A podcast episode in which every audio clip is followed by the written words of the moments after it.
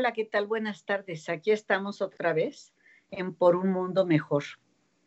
Y por un Mundo Mejor, este, tenemos ahorita de invitado al doctor Isidro Pérez Hidalgo de Madrid, que me gustaría que te presentaras. Tú no te pregunté eh, cómo querías que te presentara, pero sé que eres presidente de la sociedad, pero ¿cómo se llama? Clínica Hipnológica Sociedad Hipnológica Científica. Sociedad Hipnológica Científica. Y entonces, este, pues muchísimas gracias Isidro, porque fíjense que para Isidro ahorita son las 11 de la noche y nos hizo favor de venir a, a platicar con ustedes de un tema importantísimo. Un tema importantísimo porque con esta pandemia que se ha alargado, ustedes ya van de salida, pero nosotros aquí seguimos muy mal, Isidro, y con las emociones que se van indigestando y que no se manejan bien, pues aparecen síntomas psicosomáticos y tal vez en algunas personas se, se incrementan o se intensifican o aparecen hasta enfermedades psicosomáticas. Platícanos un poquito cómo crees que es eso. Él es especialista en hipnosis y nos viene a hablar de este tema que es muy importante para lo que estamos viviendo. Y, y también estará con nosotros dándonos uno de los talleres internacionales este, sobre precisamente hipnosis y, problemas psicosomáticos. Bueno, pues primero debo decir que es un, que es un placer, que la hora no es, no es ningún problema, es un placer estar con ustedes en, en esta para nosotros noche, para ustedes tarde y por supuesto encantado como siempre de hablar contigo, Tere. Eh, bueno, pues efectivamente estamos viviendo momentos eh, muy difíciles. En España todavía la situación no es buena. Quizá ha mejorado, pero todavía sigue sin ser buena y sé que ustedes en México pues tienen todavía serias dificultades, claro. Eh, creo que, eh, lo que lo que estamos viendo, además, como se ha comentado mucho, es algo totalmente nuevo.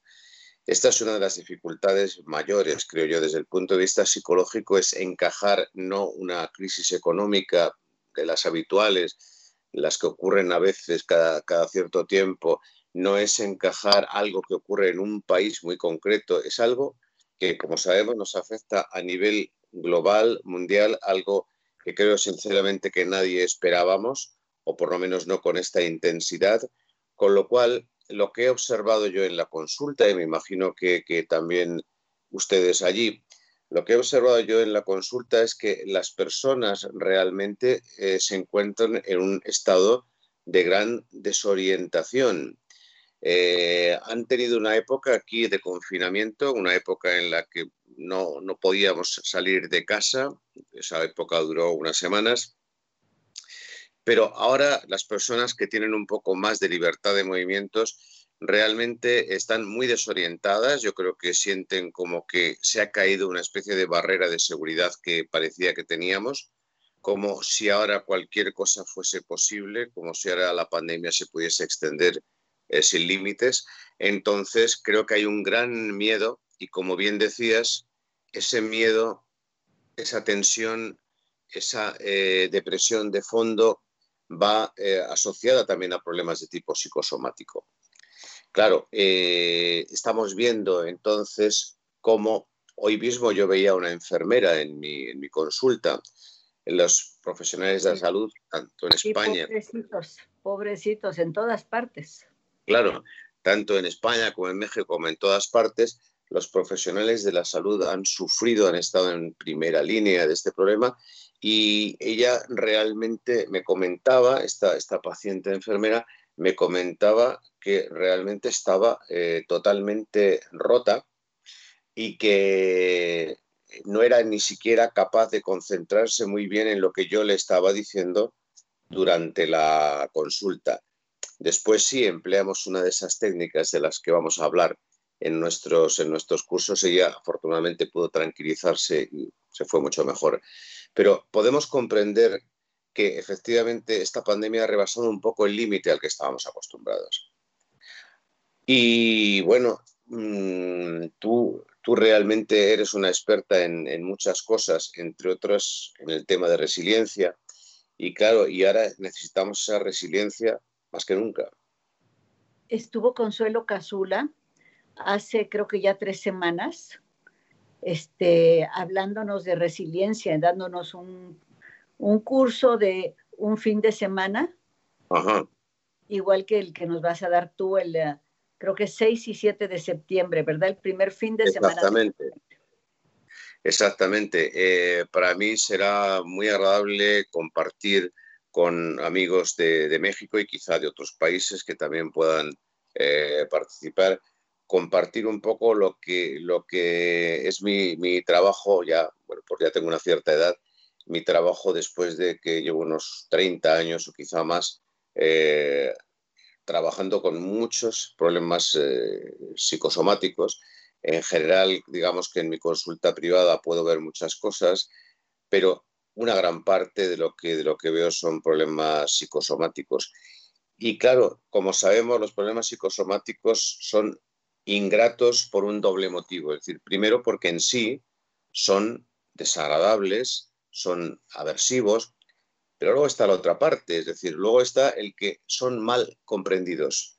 Es decir, la persona, por ejemplo, que sufre fibromialgia, no solamente tiene que enfrentarse al dolor de la fibromialgia, a la fatiga, a la falta de sueño, sino además a la incomprensión de las personas que a veces incluso acusan a la enferma, casi siempre sabemos que son mujeres, a la enferma de que está inventando el problema. Porque no saben manejar sus emociones, que eso es todo. Claro. Y es más, incluso en España hay todavía médicos, que a pesar de que la fibromialgia se conoce mucho mejor, pero hay todavía médicos que afirman que la fibromialgia no existe. ¿Cómo se puede afirmar? ¿Cómo se puede decir que la fibromialgia no existe?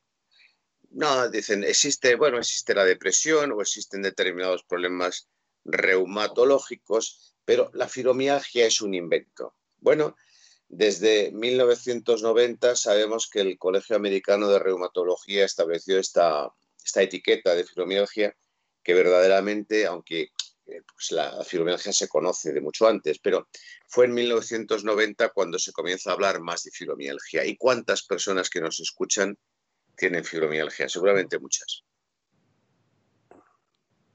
Sí, seguramente muchísimas. Hoy está aquí apoyándonos una alumna, Rosana Maraboli, que siempre está con nosotros. Y este, ya están eh, escribiéndonos y conectándose algunas de las personas que siempre nos escuchan. Y perdón, el, perdón la interrupción, pero quisiera pedirle a Roxana que se comunique con alguien del SEM para que pase, comparte en todas las páginas lo que, el programa que estamos viendo. Pero bueno, tenemos saludos aquí de personas, nos escuchan, fíjate, del sur de Estados Unidos, de México, de distintas regiones, de Colombia, de Argentina, de muchísimas partes, este, que, que también está, ahora que los cursos son online y que todos nuestros programas son online, pues pueden conectarse y gracias a eso, pues están beneficiándose de, pues de aprender de personas como tú que nos haces el favor de venirnos a apoyar y a enseñarnos. También está aquí una, un vecino que siempre está. Y bueno, muchísimas gracias. Bueno, el favor es el que yo recibo, desde luego.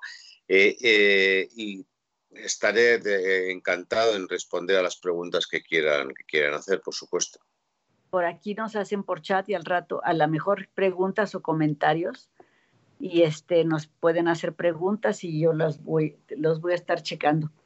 Pero fíjate, este, la fibromialgia es, eh, como tú dices, hay médicos que dicen que no existe, pero además, aún los que dicen que existen, los tratamientos médicos, creo que los resultados de los tratamientos médicos son muy limitados, ¿verdad, Isidro?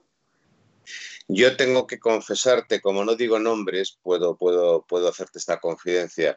Tengo que confesarte una vez un médico en Barcelona, yo trabajaba allí también en un instituto de reumatología, que me, me dijo así, mira, creemos que lo que estamos dando a nuestros pacientes no funciona. Creemos que la hipnosis puede ser mucho más útil que la farmacología en la fibromialgia. Pero realmente no podemos decir eso al paciente. El paciente necesita, claro, sabemos que el efecto placebo también es importante, necesita que le ayudemos, necesita que le demos algo, una medicina que, bueno, que, pueda apoyarse. ¿Le eh, hipnosis? Claro, yo no soy, yo no soy enemigo de la medicina, pero sí enemigo del mal uso de la medicina. Y sé que en muchos casos las personas tenemos dentro de nosotros ese potencial autocurativo. Como tú bien sabes, la hipnosis en realidad en lo que nos ayuda precisamente es a poner en marcha ese potencial autocurativo. Eh, esa sabiduría universal que tú explicas también, que de alguna manera está en nosotros, y claro, cuando eh, podemos realmente curarnos, creo que eso es muy enriquecedor. Creo que cuando eh, el ser humano tiene esa capacidad que lleva consigo, pues le va a satisfacer mucho más que cuando estamos hablando de algo que al fin y al cabo es una eh, cierta invasión química, ¿no? Fíjate que hay médicos aquí en México bastante más razonables que recomiendan psicoterapia para las personas con fibromialgia. Yo no sé si estás de acuerdo, pero a mí me gusta decir que es el dolor emocional en el cuerpo, muchas veces la fibromialgia. Estoy totalmente de acuerdo. Pero esos médicos que recomiendan psicoterapia, que ya es un avance importantísimo, pero de todas maneras creo que la mayor parte de los tipos de psicoterapia tampoco logra terminar con la fibromialgia como lo hace la hipnosis. No sé cuál es tu experiencia o qué has visto tú respecto a eso. Yo hace ya unos años eh, hice eh, pues, eh, un estudio con 75 pacientes de fibromialgia y descubrimos, las personas que trabajaban en ese momento conmigo y yo, descubrimos que realmente en pocas sesiones podíamos conseguir una mejoría significativa en la fibromialgia. No estamos hablando de una curación total, pero sí de una eh, mejoría bastante significativa solamente con tres sesiones de hipnosis. Creo que los estudios que hay hoy sobre la hipnosis nos hablan de que realmente en general con la hipnosis al menos necesitamos menor número de sesiones en la mayoría de los tratamientos que cuando empleamos otras técnicas.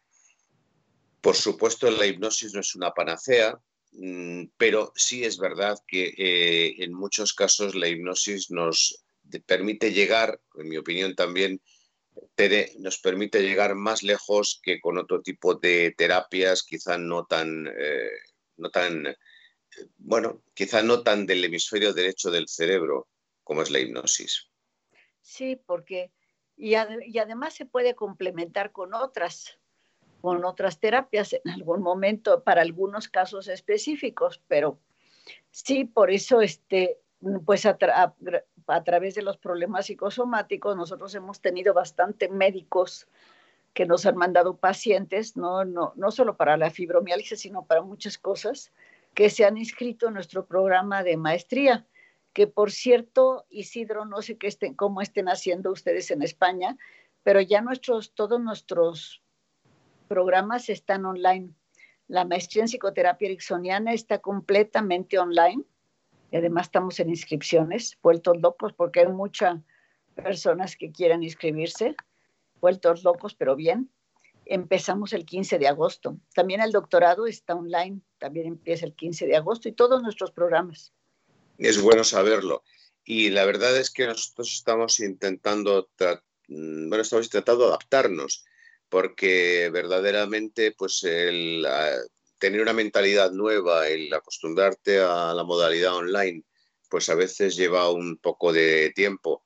Pero no cabe duda que eh, las distancias y todos estos factores, las dificultades que tenemos, hacen que sea especialmente atractivo el trabajo online.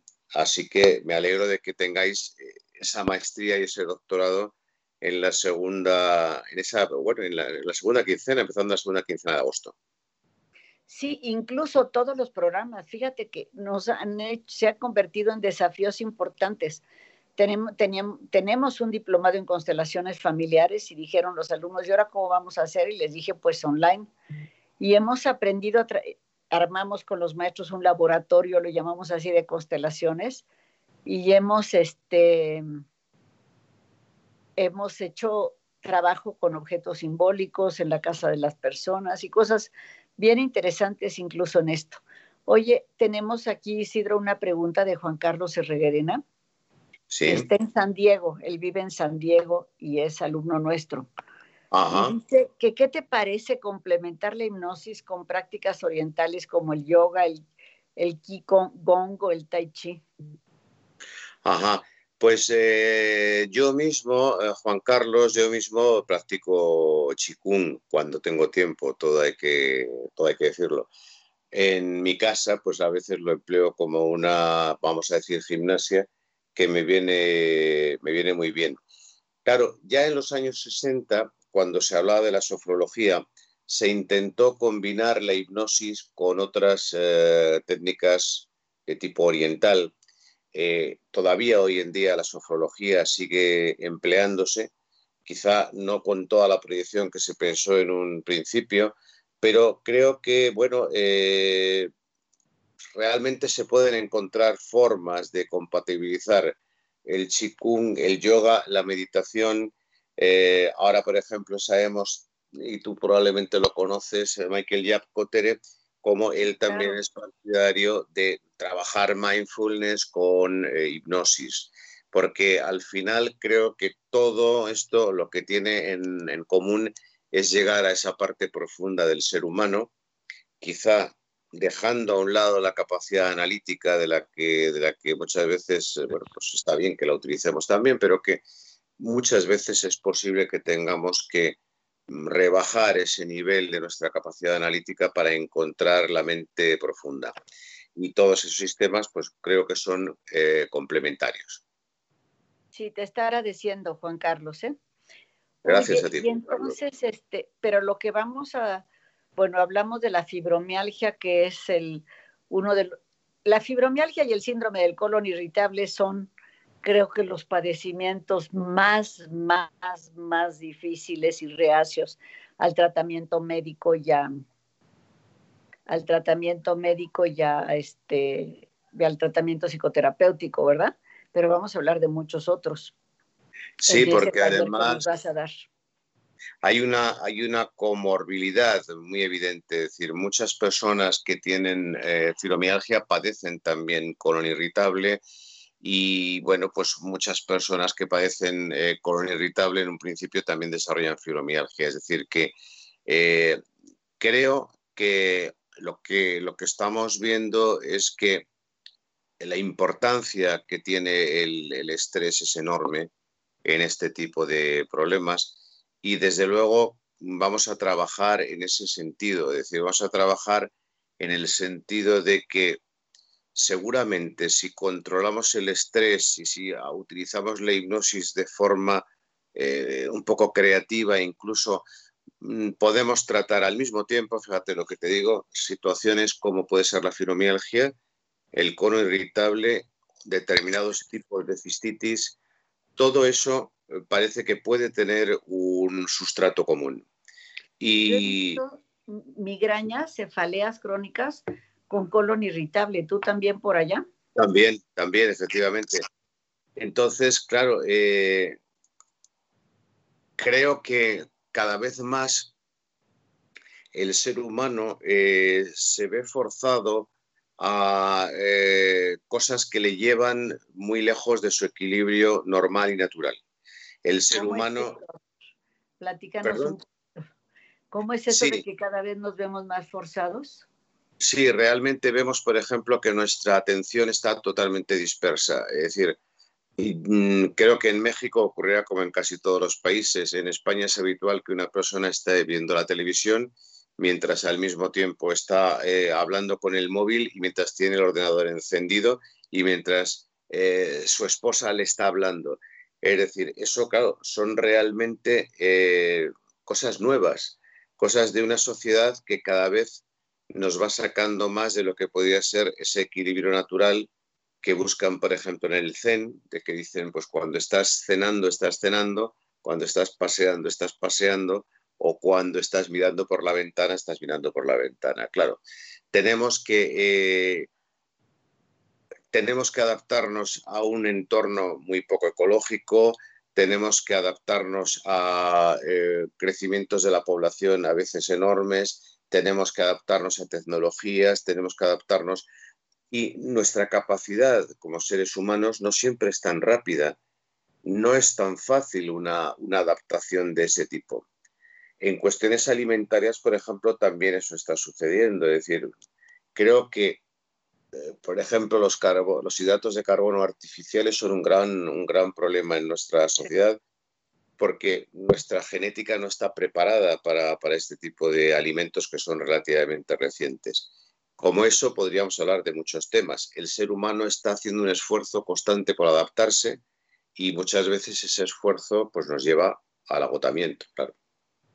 Oye, fíjate que este, esto que acabas de decir es muy interesante, porque, bueno, a mí algo que me dio la pandemia de positivo es que como estoy en mi casa, aunque trabajo muchas más horas, pero como a mis horas y como saludable, y tengo el, me doy los minutos necesarios para cocinarme algo saludable y sabroso que me guste. Y he bajado de peso, Isidro he bajado de peso con esta pandemia en vez de subir porque me he alimentado, creo, muy saludablemente. ¿Sí? Pues muy poca gente, muy poca gente. Es verdad que la pandemia ha tenido también algunas consecuencias positivas y había pacientes que me han dicho, no quiero volver a la vida habitual, quiero poder seguir eh, jugando con mis gatos cada día, quiero seguir eh, con mis niños, o quiero eh, poder despertarme a una hora que sea distinta. Bueno, hay momentos en que las personas me comentaban miedo después de la fase de confinamiento que hemos tenido en España, miedo a regresar a una cierta normalidad. Sí, fíjate que sí. No, bueno, no miedo, pero la verdad estoy muy cómoda. Hasta se me ocurrió tener una hortaliza en mi sala que no le he regado. Están secas las plantas, pero las voy a regar terminando ahorita y estoy cosechando jitomates, fresas, cilantro, perejil. Las lechugas se me pudrieron, pero las voy a volver a sembrar en mi sala. bueno, eh, tienes aquí, seguramente tienes, como decimos aquí en España, buena mano para las plantas. O sea que va adelante, adelante. Sí, bueno, fíjate que hay varios comentarios por aquí. Este, hay algunas personas que dicen que se quieren inscribir a tu curso. Hay eh, este, pero a Claudio Borjón, que es de Chiapas, de una zona de México del sur muy bonita, la selva. Este, una zona con mucha población indígena preciosa que algún día, cuando no haya pandemia y te invitemos a dar algún curso, ojalá puedas conocer. Encantado, por supuesto. Él ha visto a todos nuestros cursos internacionales y es alumno de segundo semestre de la maestría. Y entonces él les pregunta si este, si nos vas a dar algún material, el Power, un PowerPoint o algo que, después del curso que pueda quedarles a, ellos como un recordatorio. Sí, por supuesto. Todas las láminas o todas las eh, diapositivas o todas las slides, no sé cómo las llamáis, van, van, a, estar, Sí, todas van a estar a disposición de los alumnos para que puedan repasar cada punto. E incluso pues creo que, bueno, pues a lo mejor habrá partes que se puedan grabar para que ellos puedan repetir posteriormente, bueno, pues... Si nos das permiso, nosotros grabaríamos todo el curso, pero la idea es, ahorita no tenemos tiempo porque de veras estamos agobiados entre la digitalización que ya nos encantó y inventando cosas nuevas que digitalizar, pero algo que queremos hacer es una mediateca.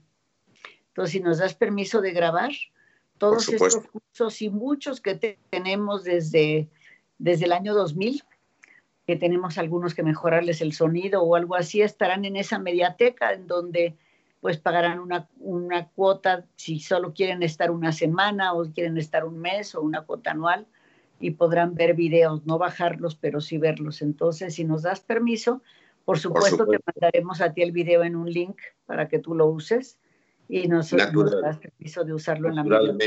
Y, y yo, yo quería también que las personas pudieran tener, además del vídeo, pues efectivamente la parte audio o, bien, simplemente que pueden cerrar los ojos también mientras, mientras el vídeo está ahí, porque me gustaría que algunas de las claves de hipnosis y autohipnosis que vamos a ver las pudieran repetir, las pudieran repetir en la tranquilidad de estar en casa. Todo esto todo esto lo vamos a hablar con calma con nuestro técnico para poderlo hacer. Pero bueno, están varias personas preguntando aquí sobre la maestría y sobre el curso, más allá de los links que Rosana nos está haciendo favor de poner. Si escriben su teléfono para poder mandar un WhatsApp, Rosana lo copias, los mandamos a las personas adecuadas para que se comuniquen con ellos después. Entonces, este, Claudia dice que los este es uno de los talleres que he estado esperando y se dice seguramente igual de nutritivos como los anteriores y mucho gusto Isidro y muchísimas gracias y que está muy emocionada por estar en tu taller. Será, será un placer, Claudia, por supuesto que sí. Bueno, entonces también este, hay cosas, iba a decir menores, pero que para los que lo sufren no son menores, como los trastornos del sueño, como las cefaleas, ¿verdad? No son menores para los que lo sufres, que también vamos a, trabajar y a tratar.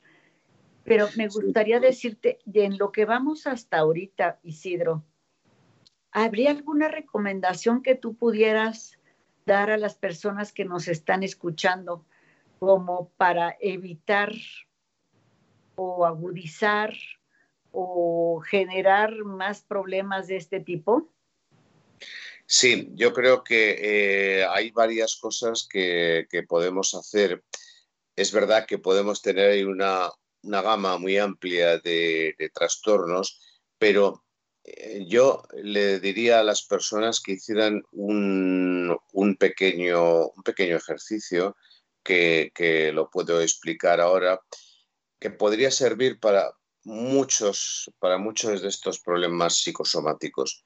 Eh, entonces, en este, en este ejercicio yo les pediría a las personas que, lógicamente, se, se sentaran, que cerraran los ojos y que permanecieran en silencio escuchando los sonidos que les rodean. Esto no es nuevo.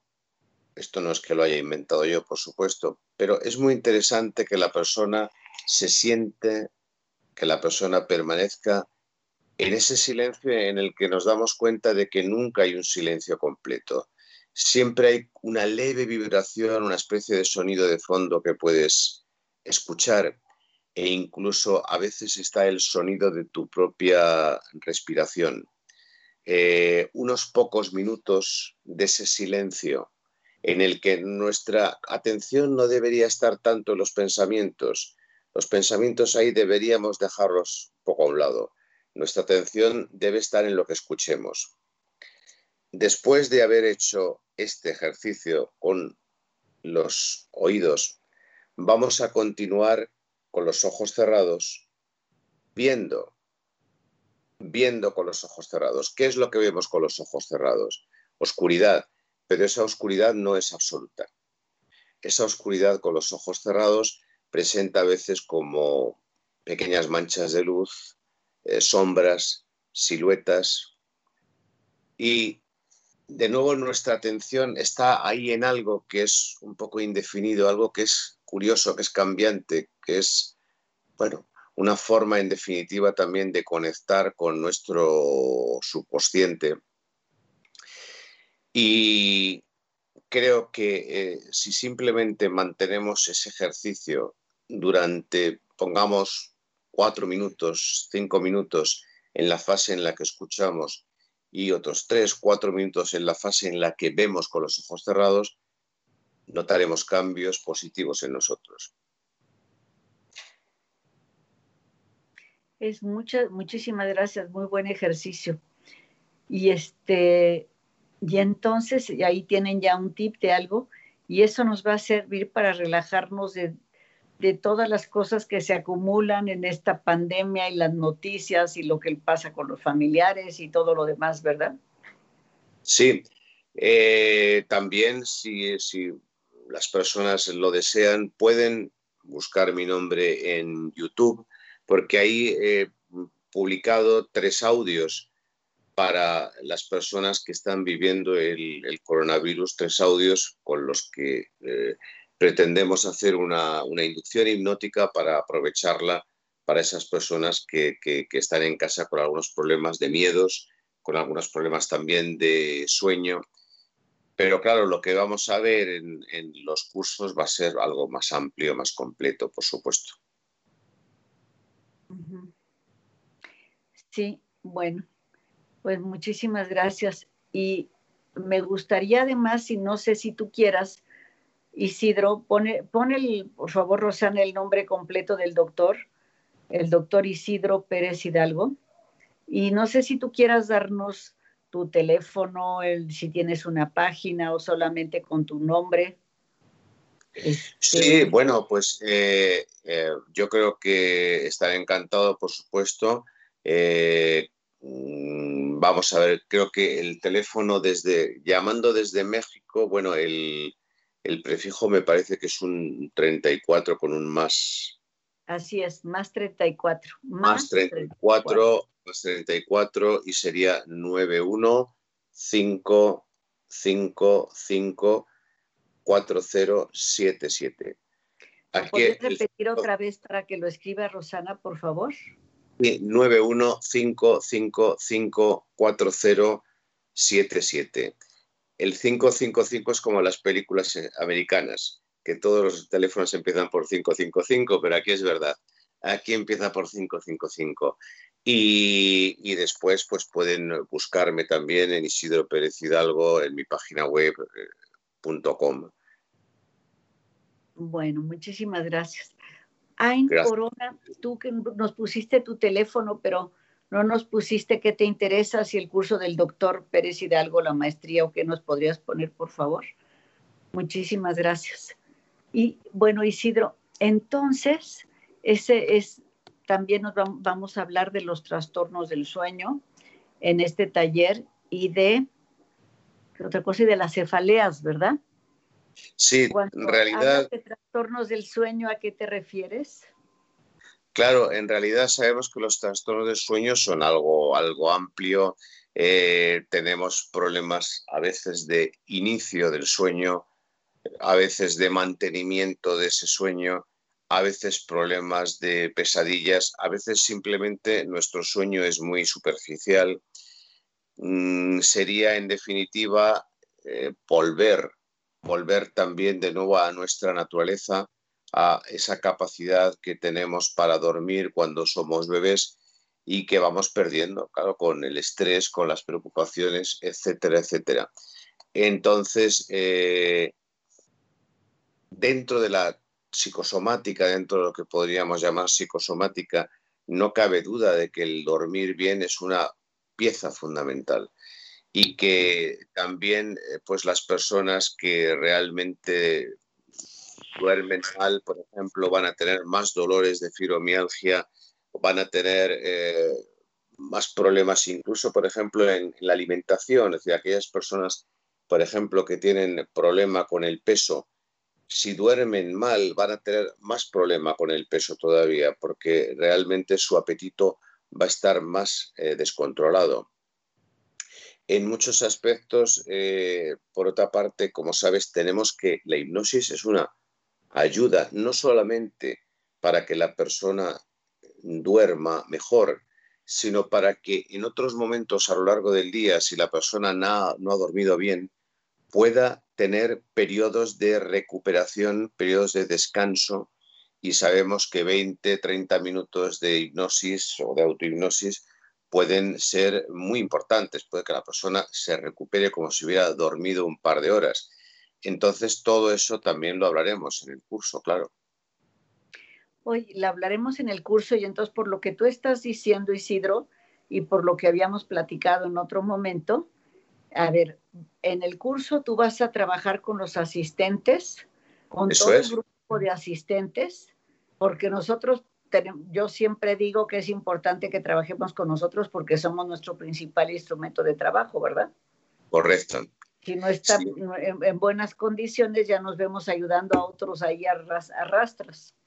Entonces vas a trabajar con todos los asistentes y nos vas a enseñar, estoy entendiendo ejercicios de autohipnosis y que nosotros podemos usar y que podemos enseñar a nuestros pacientes, ¿verdad? Correcto, de, de, hipnosis y de autohipnosis, desde luego. Y claro, será el, el 70% aproximadamente del curso será práctico y habrá una parte también teórica para explicar un poco en qué nos estamos apoyando desde el punto de vista más científico, pero la mayoría va a ser práctico. Y además, este, además de eso, vamos a ver pacientes, ahí vas a hacer alguna demostración con personas que están sufriendo del colon irritable o de fibromialgia o de cualquier cosa, ¿verdad? Sí. Eh, podemos podemos eh, incluir vídeos de, pacientes, vídeos con los que, pacientes con los que he trabajado, pero también, y probablemente sea incluso, incluso más, más dinámico, podemos trabajar con personas que estén asistiendo al curso, que presenten un problema y que podamos intentar solucionar en el, en el momento.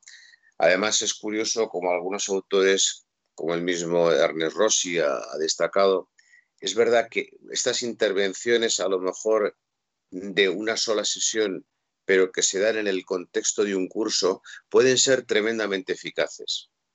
Porque la hipnosis, según yo, funciona, es mucho más fuerte si funciona dentro de un grupo, igual que cuando haces meditación solo es diferente que cuando meditas dentro de un grupo.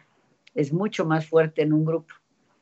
Sí, también eso digo, nosotros en nuestras clases invitamos para, desde finales del primer semestre, ya estamos viendo pacientes reales y siempre que, por supuesto, todas las clases del segundo, tercero y cuarto, prácticamente todas, según el tema que se trabaje. Y a mí me gusta decirles a las personas que invito a las clases que en realidad es una oportunidad porque están con un grupo que su, su sola, además de la participación que va a enriquecer de los alumnos, pero su sola presencia va a hacer que este trabajo sea mucho más eficiente. Qué bueno que me dices que tú coincides con lo mismo y no sabía que Ernest Rossi lo había dicho. y también y también yo creo que es muy importante que veamos ese aspecto de eh, mimetismo que tiene nuestro cerebro, eso que han hablado de las neuronas espejo. Creo que verdaderamente se puede ser una forma de, explicar también, eh, una forma de explicar por qué es tan, tan tremendamente eficaz el trabajo en, grupo, porque quizá de alguna manera se sintonizan nuestros, nuestros cerebros eh, y entonces eh, nosotros tuvimos en Madrid, en uno de nuestros simposios, a Jean-Michel Gouglian, un autor francés que él ha escrito sobre el cerebro mimético y realmente nos daba conclusiones muy, muy interesantes.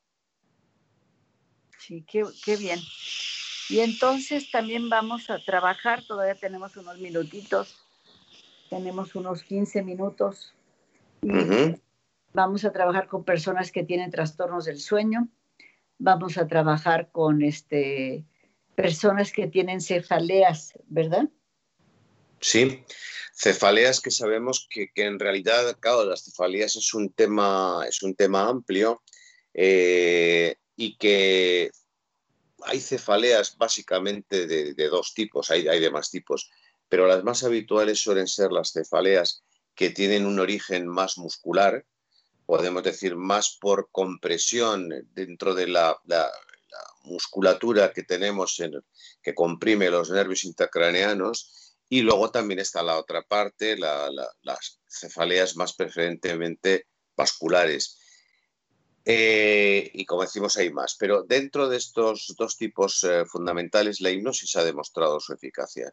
La hipnosis, eh, tanto si la aplicamos en su forma eh, más estándar, como si la aplicamos de forma ericksoniana. Eh, hay muchas formas de hacerlo. La hipnosis realmente nos va a dar en general buenos resultados con las cefaleas y prácticamente sin ningún efecto secundario. eh, cuando... Es una ventaja enorme. Claro, en realidad, eh, como, como tú sabes, eh, mucha gente tiene miedo todavía a la hipnosis, pero si ellos, por ejemplo, buscan en PubMed o en Medline de los estudios que ha habido efectos iatrogénicos de la hipnosis, no hay nada, nada, o por lo menos yo no lo conozco. ¿eh? No, no creo que haya ni un solo estudio que pueda demostrar que la hipnosis ha sido dañina para nadie. Como mucho, que la persona se haya quedado igual, como mucho que no haya habido ningún efecto, pero que haya empeorado por la hipnosis, no. No podemos decir lo mismo de los fármacos. Y vuelvo a decir, yo no soy enemigo de los fármacos, pero no podemos decir lo mismo de los fármacos. Eh, hay fármacos que realmente están provocando efectos iatrogénicos muy graves y hay médicos que dicen estos medicamentos deberían estar prohibidos. Obviamente no todos, pero algunos tipos de medicamentos que sabemos que se están vendiendo de una manera masiva deberían estar prohibidos por los efectos colaterales que producen. Y bueno, también hay cuestiones ligadas a las cuestiones psicosomáticas, sobre todo a las cefaleas, ligadas, por ejemplo, con la nutrición, ¿verdad? Sí. Hay ciertos tipos de alimentos que no son, que son los menos saludables, que podrían estar ligados también a las, a las cefaleas. No sé el exceso de azúcares, no sé por qué para algunas personas el chocolate Sí, este, el chocolate tiene tantas cosas tan útiles y tan buenas. Sí, efectivamente, para otras es el queso, por algún motivo también.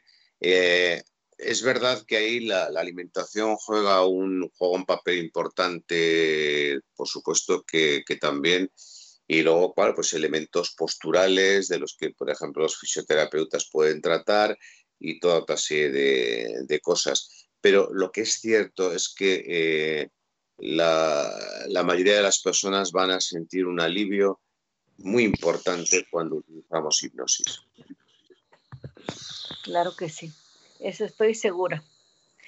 Y este, a mí, fíjate que cuando dijiste de los alimentos, a mí la champaña me da dolor de cabeza terrible. No, es lo único que yo recuerde que yo relaciono directamente con el dolor de cabeza.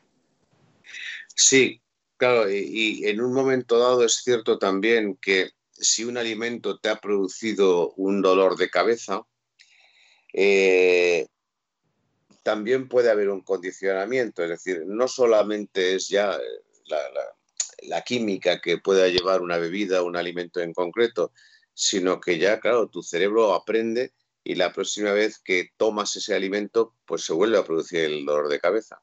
Eso es muy curioso también. Ah, bueno, hay una cosa que se me que comentamos tú y yo antes de empezar, Isidro, y que me gustaría comentar ahora, y es que el, yo le preguntaba si este taller era solamente para personas que conocían hipnosis o para personas que fueran médicos, terapeutas, aunque no conocieran hipnosis, aunque no tuvieran un entrenamiento en hipnosis. Y él decía, bueno, hablábamos, llegamos a la conclusión los dos de que se podrían de todas maneras, aunque no conocieran hipnosis, beneficiar de muchas, por lo pronto de la visión teórica, de los ejercicios de autohipnosis que pueden enseñar a sus pacientes. Y claro que como yo siempre digo, entre más eh, conocimientos y prácticas tengan de hipnosis, pues aprovecharán más todo lo que se está viendo. Pero claro, de que lo pueden aprovechar, lo pueden aprovechar. Y se nos estaba ocurriendo una idea, eso fue hoy en la mañana a Cecilia Fabre y a mí, se nos estaba ocurriendo una idea de, este, de que como una semana antes, para las personas que no conocen hipnosis, darles una, un tallercito de dos, tres horas para que estén listas para, para estar en la, que tengan más elementos para sacar mucho más provecho de lo que nos va a comentar Isidro. Entonces, para que si saben de alguien, aunque no sepa hipnosis, pues pueden este, invitarlo y decirle que habrá ese tallercito con una semana antes. Ah, me, parece, me parece muy bien, me dan ganas incluso de apuntarme yo. Si lo das tú, me dan ganas de apuntarme yo también. ¿Cómo crees? ¿Cómo crees? Tú sabes muchísimo y, vamos, y nos va a dar elementos de hipnosis clásica y de elementos de hipnosis ericksoniana. De los dos vamos a hablar y de lo que aporta cada uno de los tipos de hipnosis. A lo mejor de eso nos podrías platicar un poquito, nos quedan unos cuantos minutos. Y este, también quería decir una cosa que se me estaba olvidando, y es que en todos estos cursos internacionales, junto con la inscripción, estamos dando un, este, un boleto para una rifa de un doctorado y una rifa es el primer premio y de una maestría es el segundo premio, que incluye todo, pero todo hasta que se titulen. Entonces, este, como la rifa es el día 9, que me parece que es el domingo, y la vamos a hacer en un Face Live, entonces, este, pues tendríamos que, los que se inscriban en este taller, si quieren todavía el boleto, tendrían que inscribirse a más tardar el día 8, que es el sábado. Yo creo que a más tardar el día 7 porque trabajan a Yeli para que les pueda mandar su boleto y escoger su número.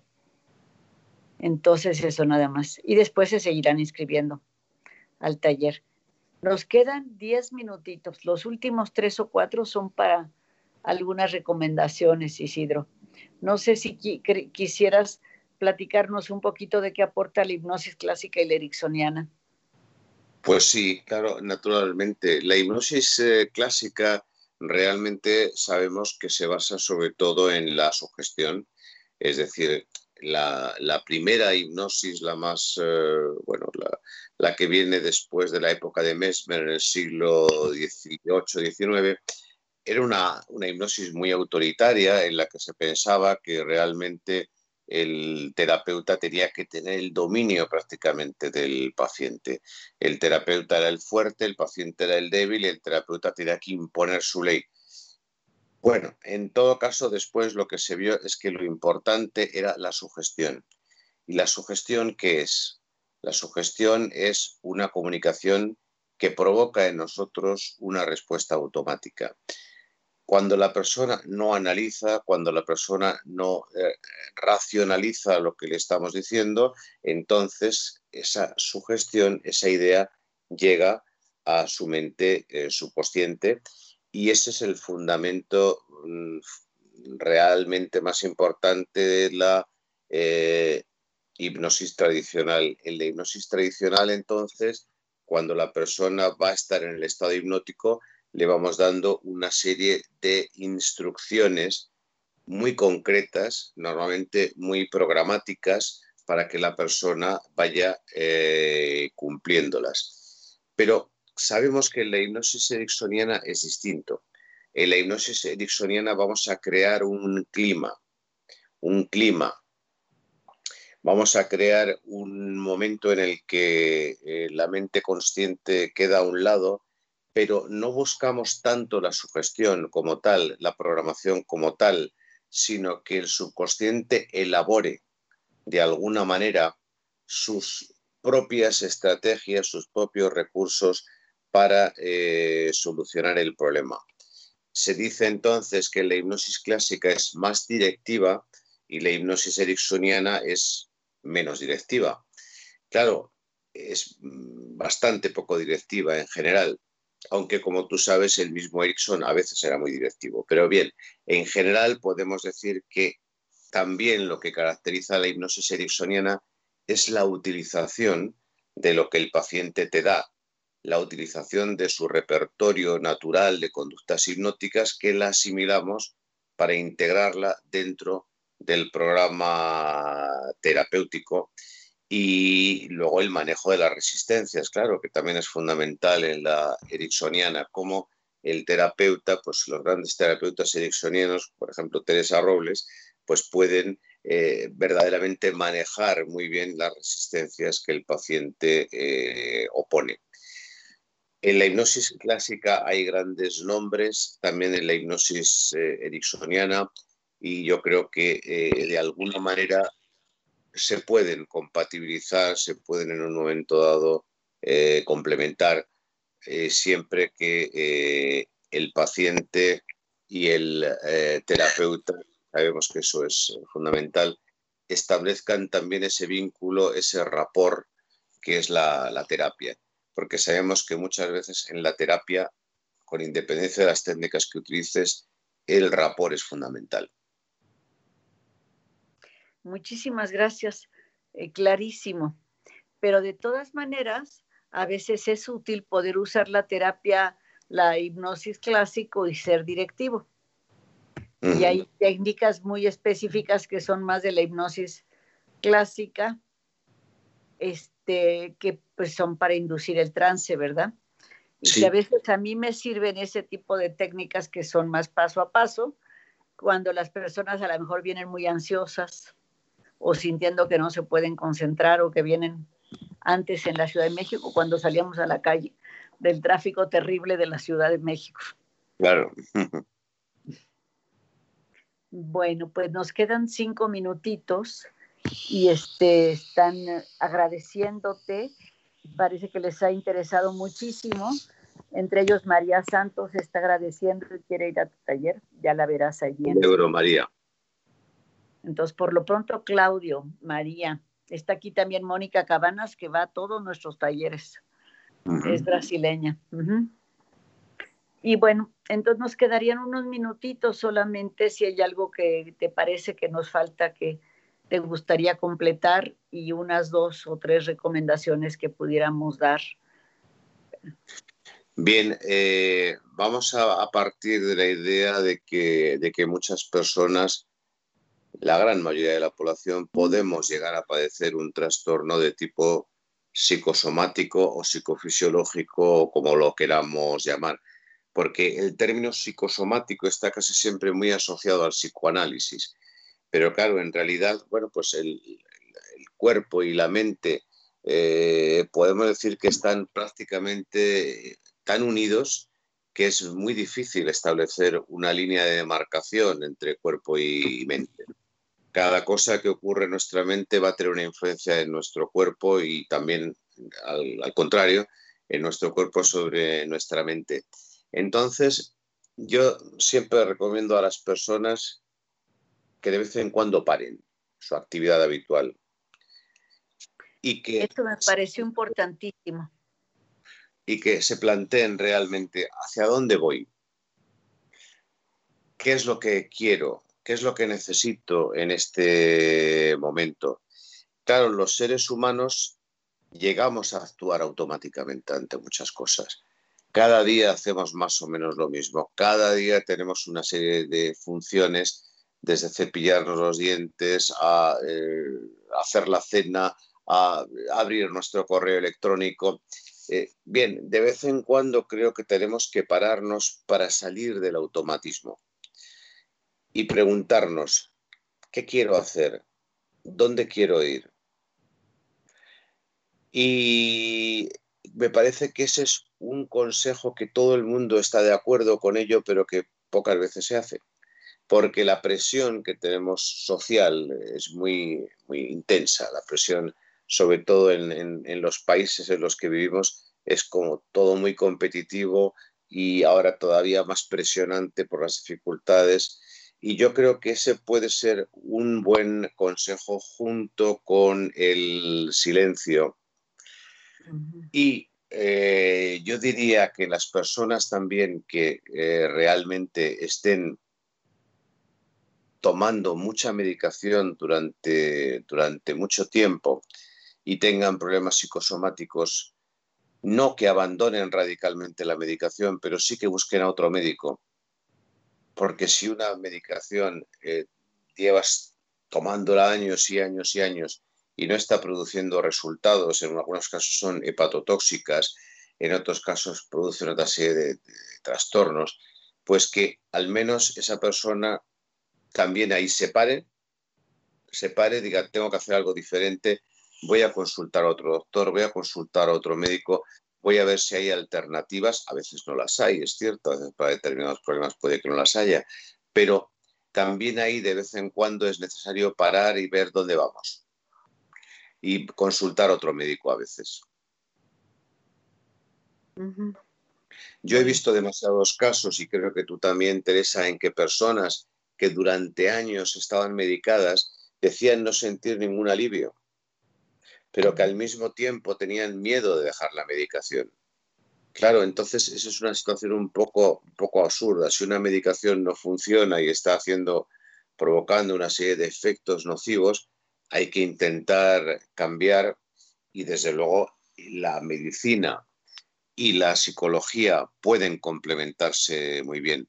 Sabemos que de la psicosomática una de las cosas que hemos tomado como muy interesantes es la formación de equipos multidisciplinares en que pueden colaborar el médico, el psicólogo y algún otro profesional de la salud. Isidro, en cualquier momento te, nos dan por terminado el programa y este ha estado interesantísimo y seguramente podríamos seguir hablando de este tema y de muchos otros, pero quiero sobre todo agradecerte que hayas estado aquí compartiéndonos lo que sabes, siendo que ya va a ser las 12 de la noche allá donde estás. La diferencia de, las horarios, la diferencia de horarios también hace que los horarios del curso sean distintos. Va a empezar a las 8 de la mañana y va a ser corrido, bueno, con intermedios hasta las 3 de la tarde, igual que el de Consuelo Casula, que estaba en Europa también. Y bueno, muchísimas gracias. En cualquier momento empieza la música y nos cortan y mientras, antes de que empiece también, yo los espero en mi Face Live el próximo, los espero en mi Face Live el próximo viernes a las 3 de la tarde. Y en el próximo programa donde tengo tres posibilidades que todavía no decido cuál va a ser, pero se los anunciaré pronto. De todas maneras, este, pues muchísimas gracias a todos por su atención y estamos en contacto. Gracias a ti, Tere, y gracias a todos tus oyentes. Gracias. Hay un buen número de España, ¿eh? Me alegro. Sí. Bueno, pues no nos cortan nos podemos ver un momentito más. Muy bien, pues yo también querría que nos contaras eh, algo de, tus próximos trabajos, de todo lo que estás haciendo, tus proyectos. Sí, claro que sí. Pues ahorita los proyectos son la escuela, pero bueno, uno es que voy a estar con ustedes. Ya no recuerdo qué día, pero... En noviembre. En noviembre el 6 y 7 de noviembre. 6 y 7 de noviembre, Madrid te recibirá con los brazos abiertos. Madrid me recibirá online. Sí, pero con los brazos abiertos. Me parece muy bien. Igual. Bueno, muchísimas gracias. No sé por qué. Gracias no nos a vosotros.